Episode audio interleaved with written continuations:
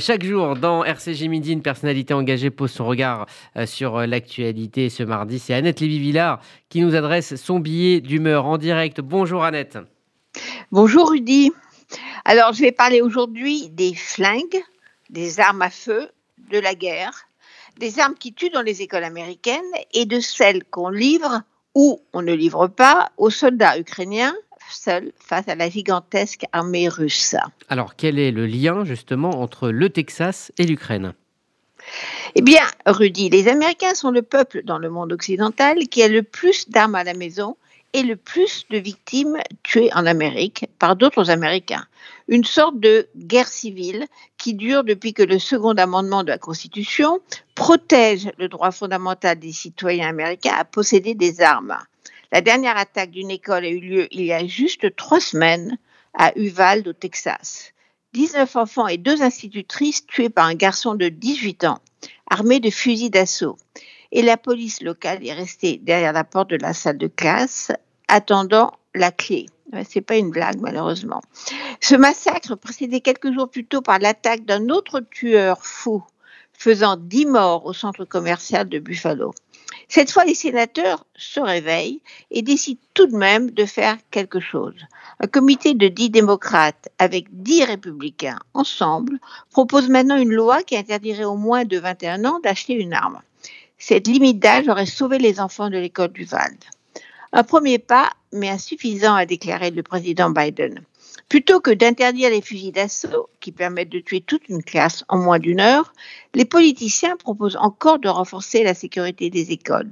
L'ancien président Trump propose même de transformer toutes les écoles en prison, avec une seule porte d'entrée et des gardiens. La journaliste du New York Times, Maureen Dodd, se moque de Trump. Elle a titré son article Non, les armes ne tuent pas, ce sont les portes. Alors quel est le lien avec l'Ukraine? Ben, les armes, bien sûr. Plutôt que de se surarmer et tuer leurs propres enfants, les Américains devraient encore plus armer les Ukrainiens. Ils le font déjà, on le sait. Mais depuis quelques jours, les reportages sur le drame absolu au Donbass donnent la parole aux combattants épuisés, blessés dans les tranchées, qui n'ont plus de munitions, pas assez de missiles anti-chars, etc. Certains désertent, D'autres acceptent de mourir pour l'Ukraine. Hier à New York, Volodymyr Zelensky s'est adressé par visio au forum de l'American Jewish Committee et American ATC. Des faits livides, creusés, se lui-même le dos au mur, le président ukrainien a parlé des victimes, des corps de parents, de bébés et d'enfants retrouvés dans les caves des villes occupées par les troupes russes. Comment est-ce possible en 2022, s'écriait Zelensky, que se déroulent des crimes de masse, des tortures, des massacres, des villes brûlées, des camps de détention russes qui font penser aux camps nazis. Zelensky appelle à l'aide au bord des larmes. Je sais que vous nous aidez déjà de façon importante, mais je vous demande de redoubler d'aide pour arrêter la haine de Poutine. Parce que c'est de haine dont il s'agit dans cette guerre, de haine contre l'humanité. Et Zelensky parle aux Européens. Il leur dit qu'il s'agit aussi de haine contre la liberté en Europe. Et il leur lance un appel. L'Ukraine a besoin de plus d'armes puissantes pour arrêter cette guerre.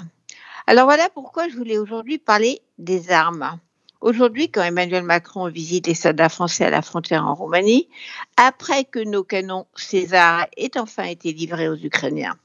Mais on entend en France des politiques répéter encore qu'il ne faut pas livrer d'armes aux Ukrainiens, voulant ainsi, sans oser le dire, donner la victoire aux criminels de guerre Poutine.